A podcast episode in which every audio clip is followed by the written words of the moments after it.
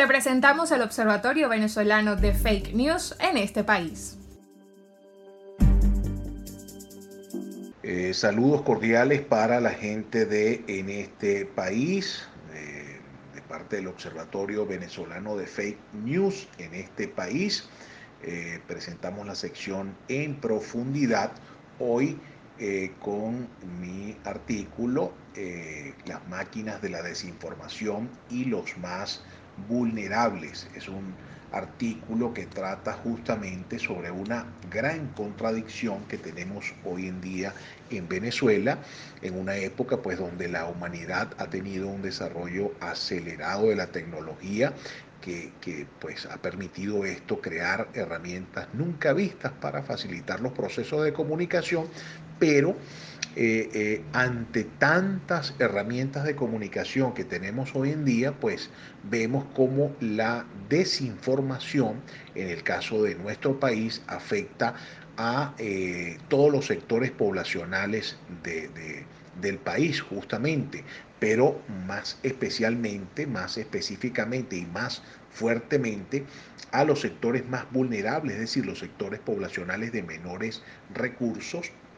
que no tienen, digamos, mecanismos para recibir una información objetiva, veraz, adecuada, acorde a sus necesidades. Esto pues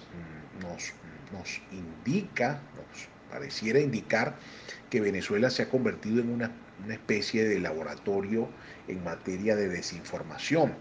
Eh, para nadie es un secreto pues que los medios de comunicación tradicionales, las plataformas tradicionales de comunicación, han sido cooptadas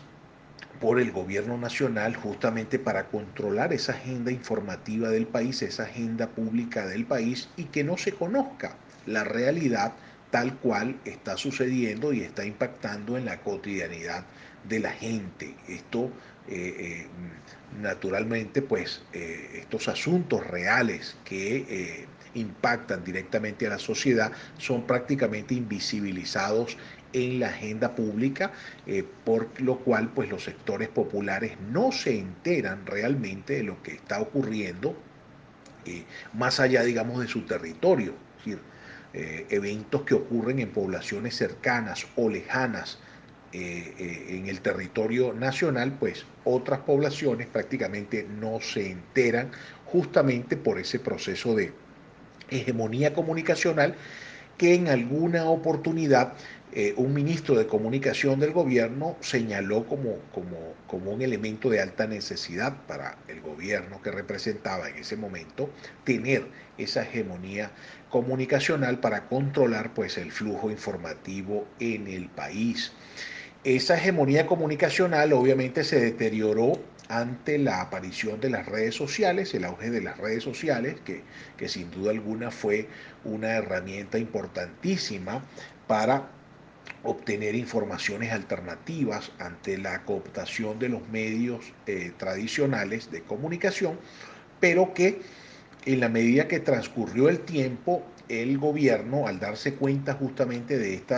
de estas nuevas tribunas que aparecieron en el escenario, pues también decidió invertir mucho dinero en cuentas fantasmas, en, los denominados BOPs, para controlar ese, ese flujo informativo y producir eh, desinformación.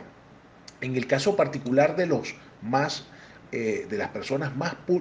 vulnerables, de los más humildes, pues al no tener eh, eh, buena conectividad, al no tener acceso económico a teléfonos inteligentes, a las tecnologías inteligentes, pues se les hace mucho más difícil poder accesar a la información real y más bien se, se tornan unos consumidores de información, de desinformación generada justamente por las máquinas de desinformación del gobierno que eh, eh, actúan día a día tratando de producir pues que la gente no se entere en realidad de lo que está ocurriendo en sus cercanías. Eh, este análisis pues es producto justamente de una realidad de laboratorio que está viviendo el país y que evidentemente había necesidad de ser abordado y de tratar de romper justamente este esquema de desinformación. Así que muchísimas gracias por la oportunidad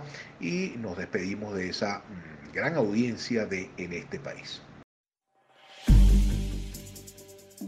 Esto fue el Observatorio Venezolano de Fake News en este país. Para conocer más de los hallazgos del observatorio, visita sus cuentas de Twitter e Instagram arroba observatoriofn y su página web fakenews.cotejo.info.